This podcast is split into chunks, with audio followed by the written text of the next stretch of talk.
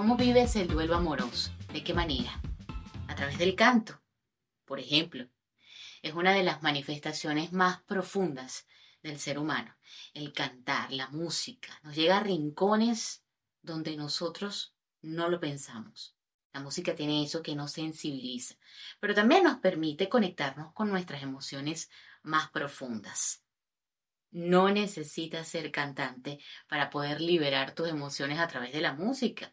No se trata aquí de perfección. Se trata de conectarnos con nosotros y de darnos permiso de liberarnos. Esa es la pieza que voy a estar componiendo hoy en Rompecabezas Personales. Se trata del duelo.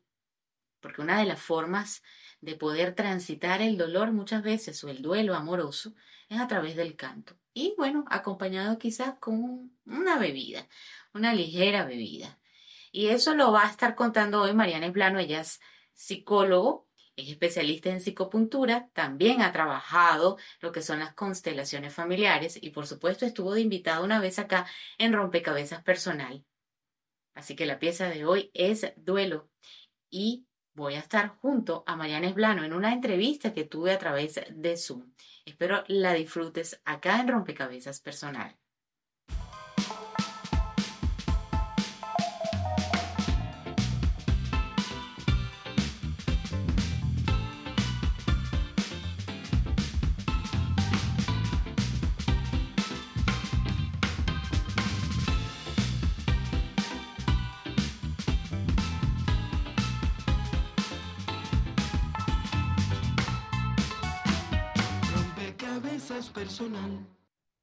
Bienvenida Mariana a Rompecabezas Personal por segunda vez.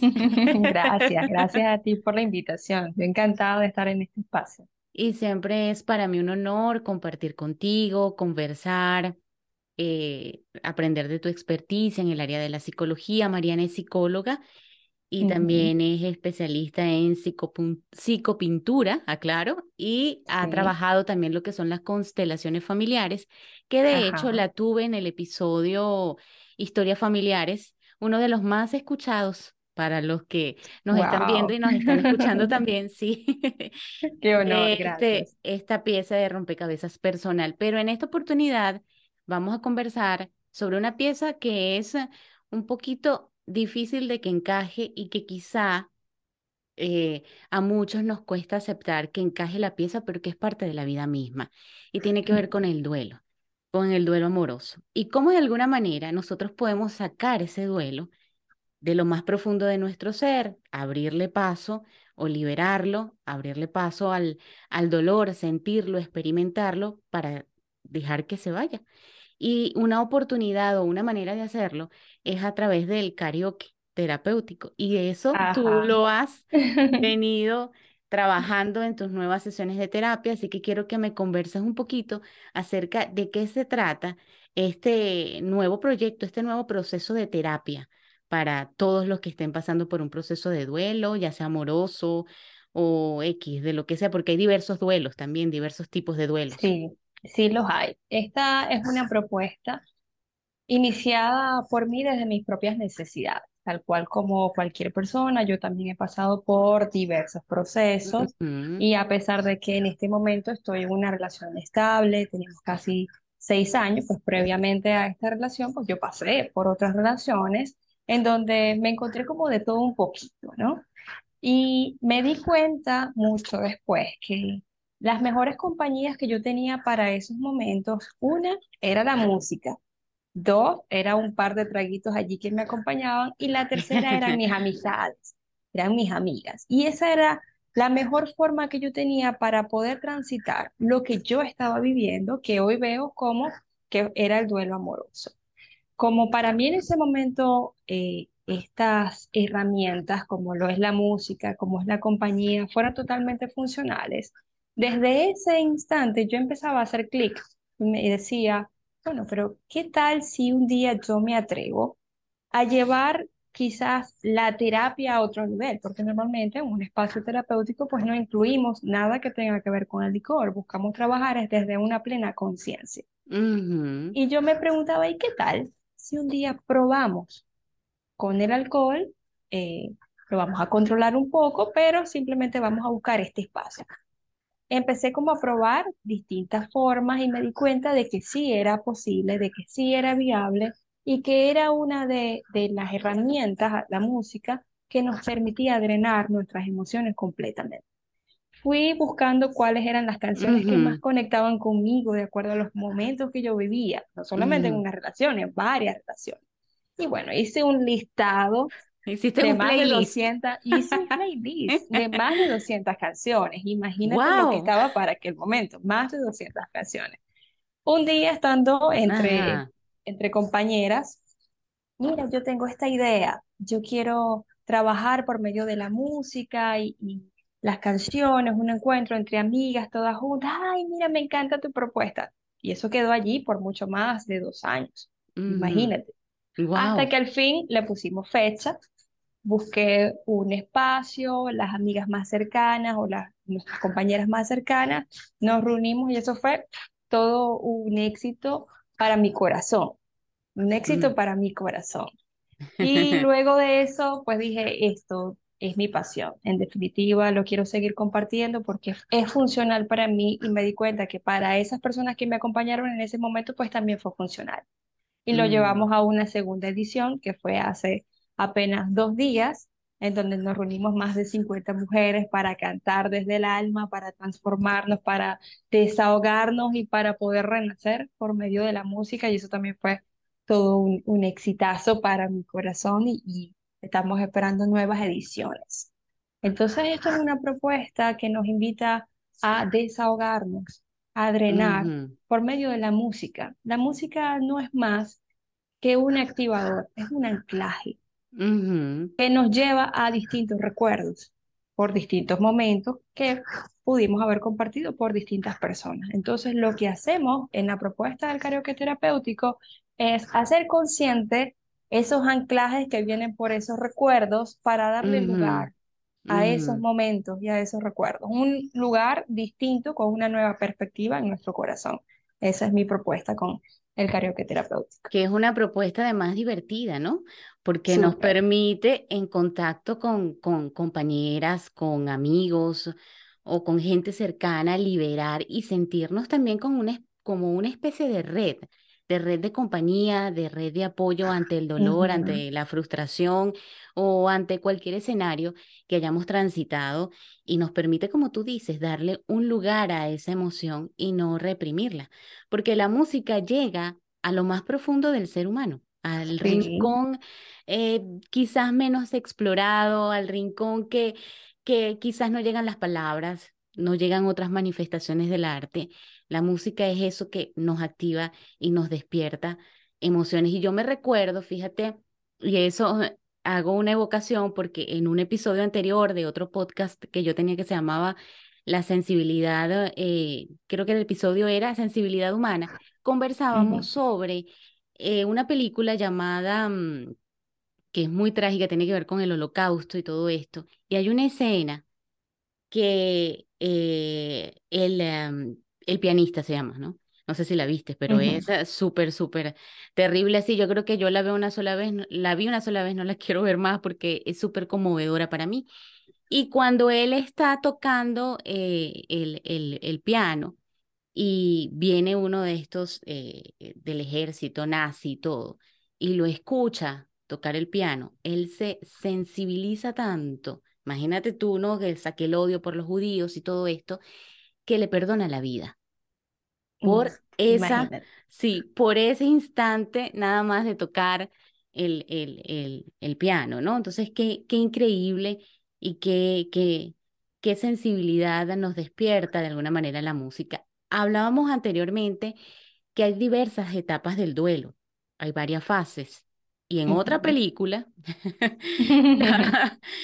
que este, por primera vez estamos hablando de los 70 mencionan a Elizabeth Kubler-Ross como aquella que inicia ese proceso de que hay unas etapas del duelo que son negación, la rabia o la ira, la tristeza y creo que por último por allí, y cuidado si no me peleé alguna, la aceptación.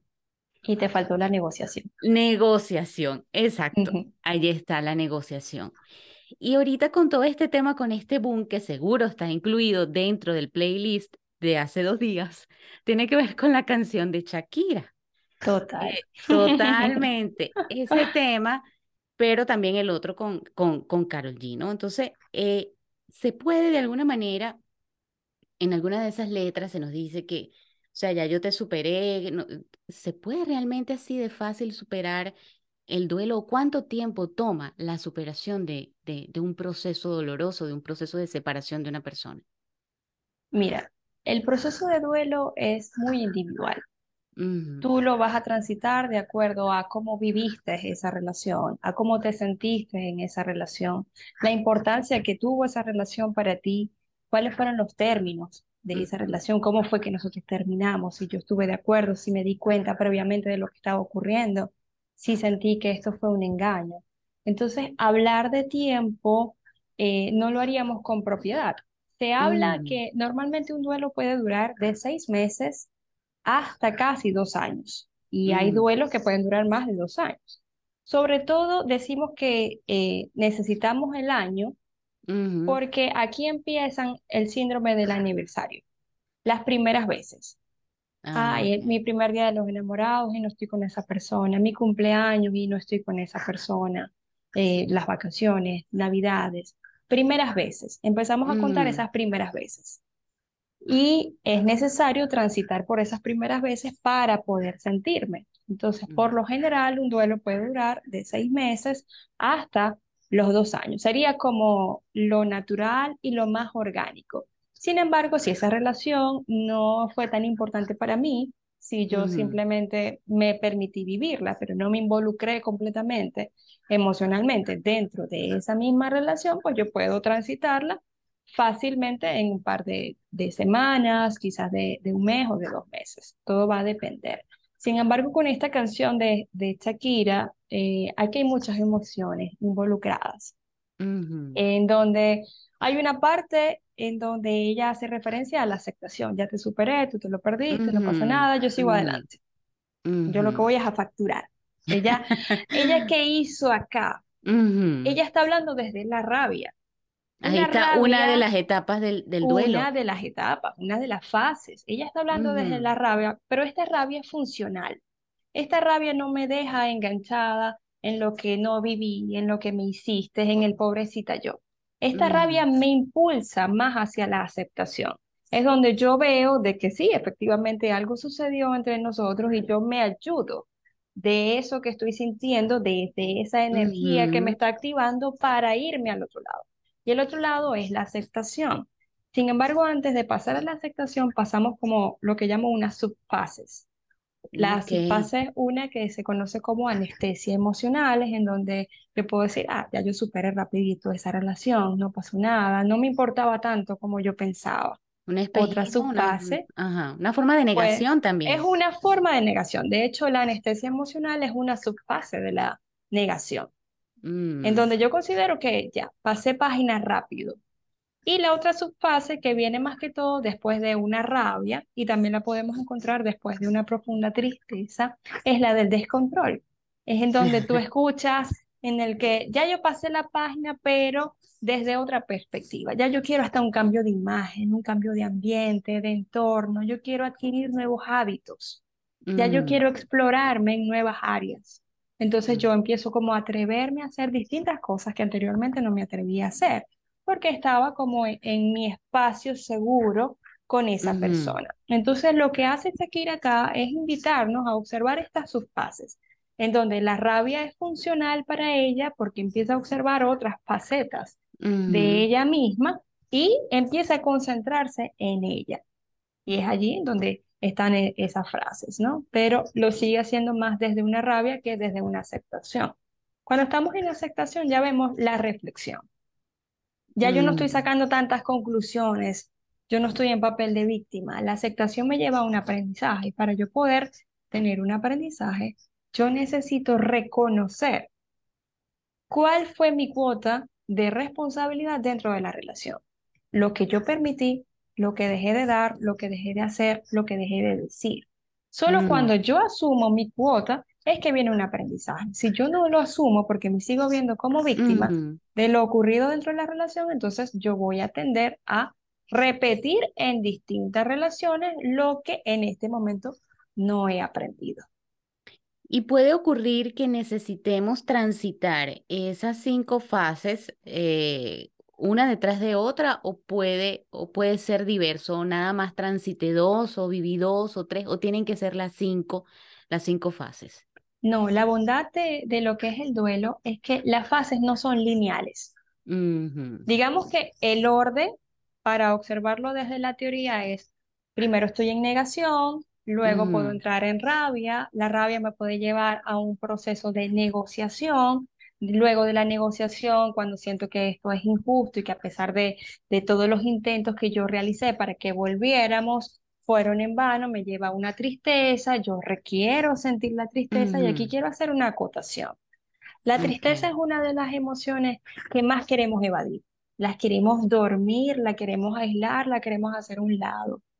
Y es sumamente necesario pasar por la tristeza para yo poder Y es ahí en donde en oportunidades nos aislamos, para yo poder tener una introspección de lo que está ocurriendo conmigo, de cómo me estoy sintiendo, de cuáles son mis miedos, de dónde está mi ansiedad, de qué puedo lograr más allá conmigo.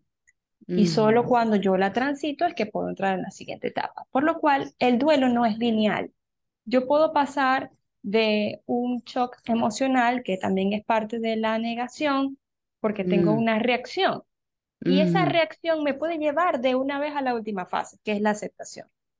Okay. O yo podría pasar de la negación a la rabia y en la rabia, tal cual como quizás lo hizo Shakira, bueno, ya entro en una fase también de aceptación, pero es posible que si a lo mejor yo estoy en, en tristeza y me quedo mm. estancada ahí un rato, yo puedo saltar a las primeras fases. Entonces la tristeza me vuelve a llevar a una negación, la negación a lo mejor me lleva a la rabia, de la rabia estoy en la negociación, de la negociación a la tristeza, es como un bucle. Ok. No todos pasamos por todas las fases, ni de la misma manera. Ok, digamos entonces que muchas veces la tristeza también como que oculta, y ahí me viene otra película, que es Intensamente. Ajá, correcto. Como, como la tristeza está, bueno, en este caso creo que era así, la alegría disfrazaba a la tristeza porque ahí lo que había era una profunda tristeza, ¿no? Y ahí están todas el resto de las emociones, pero también va como ocultando, muchas veces dicen, bueno, ahí lo que hay es una, una rabia disfrazada, porque detrás de la rabia está la tristeza, o, muchas veces. Muchas veces, o, o, detrás de la tristeza está también oculta la rabia, porque no, no me permito eh, generar ese sentimiento dentro, dentro de mí, ¿no? Interesante todo este proceso de las fases, comprenderlas, vivirlas o darse el permiso, que a veces cuesta, ¿no? Eh, poder eh, asimilar o aceptar que necesitamos de alguna u otra manera vivir esas, esas fases o esas etapas. En esa construcción del playlist de ustedes, de este evento, de hace, de hace pocos días, hay algunas intensidades, hablando justamente de emociones en, en los temas musicales, cómo hacen la, la, la, escogencia, le pidan a los participantes que elija alguno de los temas, los eliges tú propiamente o cada quien va haciendo una lista de los temas que le recuerdan algo y luego pase y los canta, por ejemplo, no lo sé. En un principio las canciones son elegidas por mí de acuerdo a las distintas fases.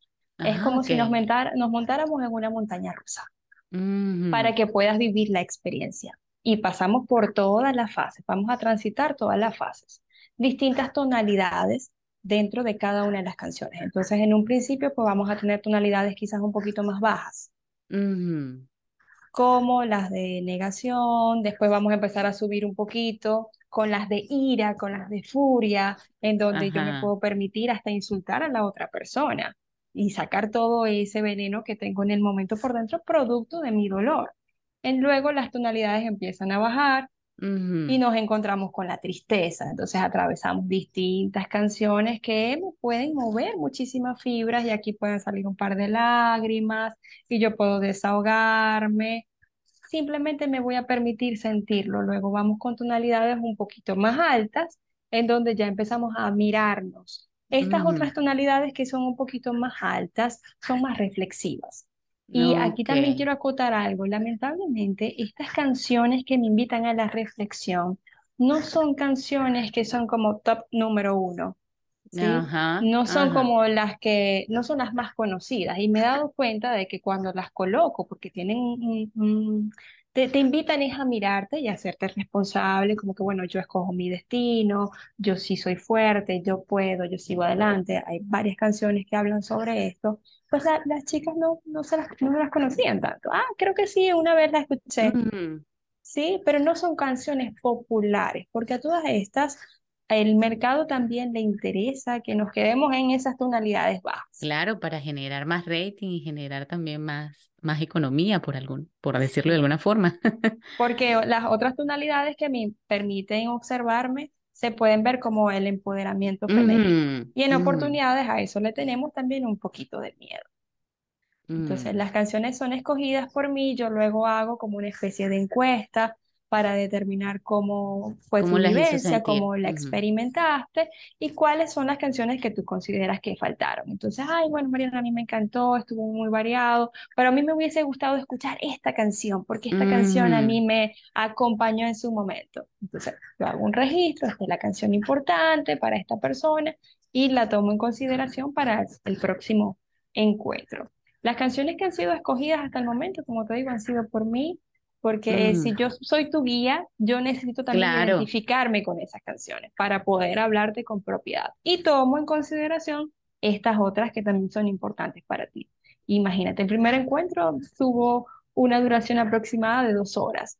Parte Wow. de las experiencias que me comentaban, bueno, oportunidad de mejora, quiero que el siguiente encuentro sea más largo porque quedé con ganas de más. Ok, está bien. Para este segundo encuentro, tomé en consideración esto, me emocioné de más porque otra cosa que hago es que me conecto de alguna manera con el grupo, donde lo voy a Ajá. realizar, más o menos cuántas personas van a poder asistir, el rango de edades, el tipo de personalidades quizás. Y aquí empecé a incluir muchísimas más canciones y llegué a las tres horas. Es más, me pasé de las tres Wow. horas En este segundo en, encuentro. Y en más o este menos el margen de encuentro. edades, el margen de edad en este segundo Aquí tenía encuentro entre de 30 a 50 años, de era más o 30. menos el rango. Entonces, esta es, es un encuentro que no tiene que ver con edades, porque también habían personas muy jóvenes. De hecho, tuve el privilegio de estar con dos niños que llegaron al final, no estuvieron en todo el encuentro, llegaron prácticamente al final y empezaron a cantar las canciones y a bailar de una manera tan divina que era tan contagiosa, empezamos a bailar con ellos. Mira, fue una dinámica increíble la de estos dos niñitos. Entonces, habían personas que tenían 18, 19 años, pero había personas mayores también, de más de Ah, 70 años, imagínate, fabuloso. contándome también después parte de, de las experiencias en relaciones de pareja, Porque ah, tipo de canciones. Van haciendo como una especie eh, de, o sea, ya me contaste que iban de acuerdo a los ritmos musicales, van este, algunas más intensas, otras más Ujú, suaves, de De acuerdo a las reflexión, fases. de acuerdo a las fases. Pero em, de repente hay un interludio, por decirlo de alguna manera, de reflexión, se detienen, reflexionan sobre el tema o no. Dejan que todos canten y participen y luego en el Ujú. cierre hay una reflexión final del encuentro.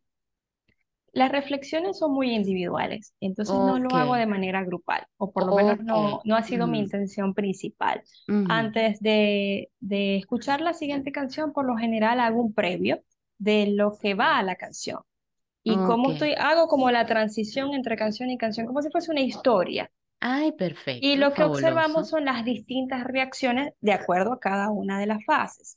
Sin embargo, me ha ocurrido en estas dos oportunidades que hay canciones que a lo mejor no estaban. Me dicen, pero no me vas a poner tal canción. Por La del cigarrillo, si quiero, por- si qui- seguro Ajá, esa es, e- esa, esa es esa no, clave. esa no me la no. pidieron si supieras, pero hubo una que dice algo así como de insultos, son como un poquito fuertes, que rata inmunda, Ay, animal rastrero. así, eh, Me Paquita la la del barrio, sí, esa es. Esa, esa es.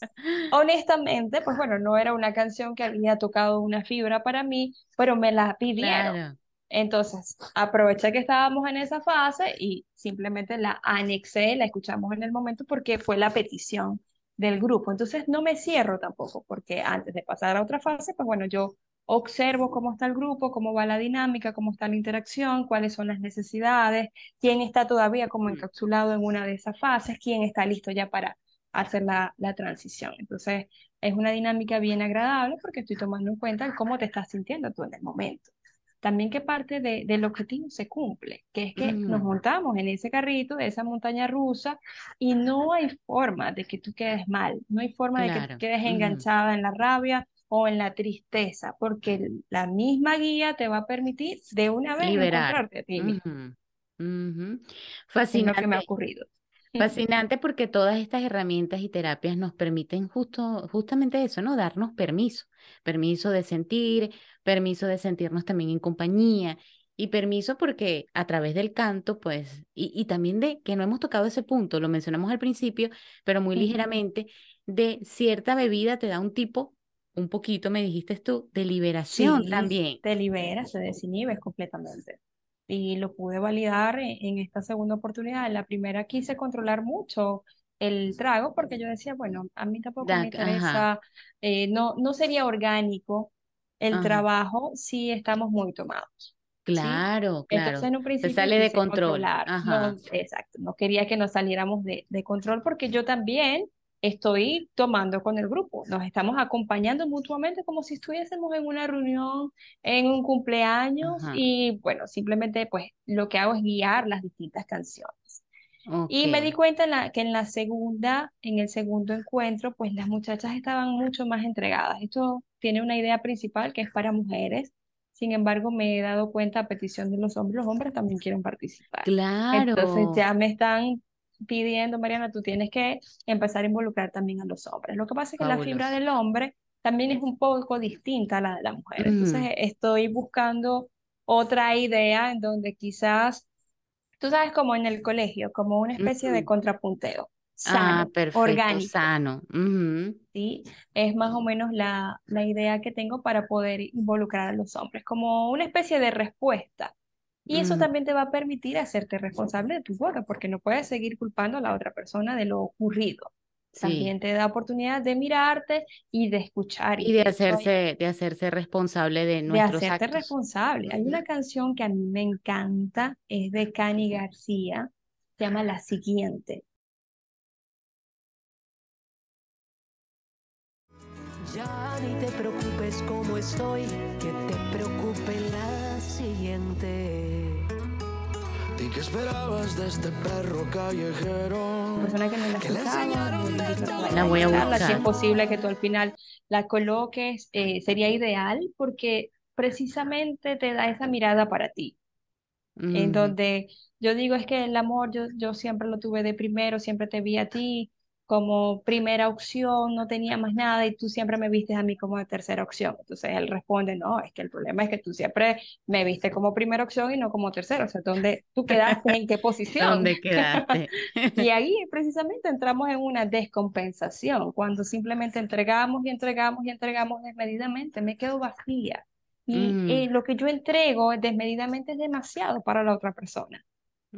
No sabe qué hacer después con tanto. Y yo me quedo vacía, literalmente vacía por dentro. Por eso es que me duele muchísimo más el no tener la presencia de esa persona, porque también, por supuesto, aquí vienen involucrados distintos tipos de apego que tiene que ver también con parte de mi crianza, de la forma en que yo me pude haber relacionado con mis padres, y bueno, ya, esto es como otro tema, pero es una tema. invitación simplemente para que nos hagamos responsables, para poder sanar. Si no me hago responsable, pues todavía estoy como en el bucle, Ajá, buscando responsabilizar otras cosas, otras otras. acciones, otras personas. Así Y es. yo me lavo las manos. No es lo orgánico. Ya nos estamos acercando al final, pero qué agradable, qué interesante que toda esta propuesta, qué fascinante. Me gustaría estar allá un momentico en Maracaibo para ser parte también de ese proceso tan este, interesante, tan fascinante, que a mí me encanta también eh, cantar. No soy cantante porque ese es otro mito, ¿no? Que porque uno no, no es cantante, entonces no tiene el permiso de, de, de poderlo hacer. Pero justamente es eso. ¿no? Sin miedo al Ah, porque aquí no se trata de ser cantante, sino es justamente la liberación, la Sí. liberación de, de, es la emoción y del sentimiento. También dentro de esta, de esta propuesta, lo interesante es que precisamente no necesitas ser cantante y ni tampoco tienes que tener tú el micrófono. Yo eh, tengo distintos micrófonos, hay varios, por lo menos Mm. tres, cuatro están dentro del público, eh, es por lo menos la, la idea. Después vamos a tener un poquito más. Cada una tiene un micrófono dependiendo de quién quiera cantar, pero el que no tenga micrófono también puede cantar. Claro, desde su silla, desde... Cantamos desde desde la donde silla, esté. quien se quiere poner de pie y Ajá. cantamos todas juntas. Entonces, ay, es que yo no sé cantar, es que yo nada más canto en la ducha. No, no hace falta que tú sepas cantar. Lo único que hace falta es que tú tengas tu corazón abierto para liberarte y para permitirte vivir una experiencia completamente distinta. Esta es la propuesta de el karaoke terapéutico. Una experiencia distinta, divertida, sanadora y que te permite reencontrarte contigo misma en ese renacer. Una cita con nosotros a través de la música. Qué Totalmente. fascinante. Gracias, Mariana, por este espacio que me brindaste para contarme de esta nueva experiencia, que es el karaoke terapéutico. Y bueno, la invitación es para que sigan a Mariana a través de las ah, cuentas, de su cuenta de Instagram. Tú la dices, por favor, para los que nos están viendo y nos están Sí. escuchando. Me pueden seguir por Instagram como arroba Mariana Slano, Slano con S. Por allí yo siempre hago distintas invitaciones y de hecho quizás parte de las siguientes propuestas más adelante es que podamos hacer uno virtual. Ah, a- fabuloso. Yo me dejo llevar por todas las ideas y, y más porque hay personas eh, que se están conectando con esta propuesta, pero no estamos en el mismo espacio físico. Entonces es posible que más adelante podamos extender esta propuesta vía online. Vamos a buscar formas. Bueno, ahí me anoto, tú me avisas. Bienvenida. No hacemos las preguntas respectivas de rompecabezas personal, de construcción, de en cuántas piezas se reconstruiría Mariana Esblano, porque ya lo hicimos en el Ya lo episodio, hice. ya lo hizo en el episodio de historias familiares. Gracias, Mariana, nuevamente a ustedes. Gracias por escuchar, gracias por estar ahora a través de la plataforma también de YouTube. Y la cita es para armar otra pieza del rompecabezas personal.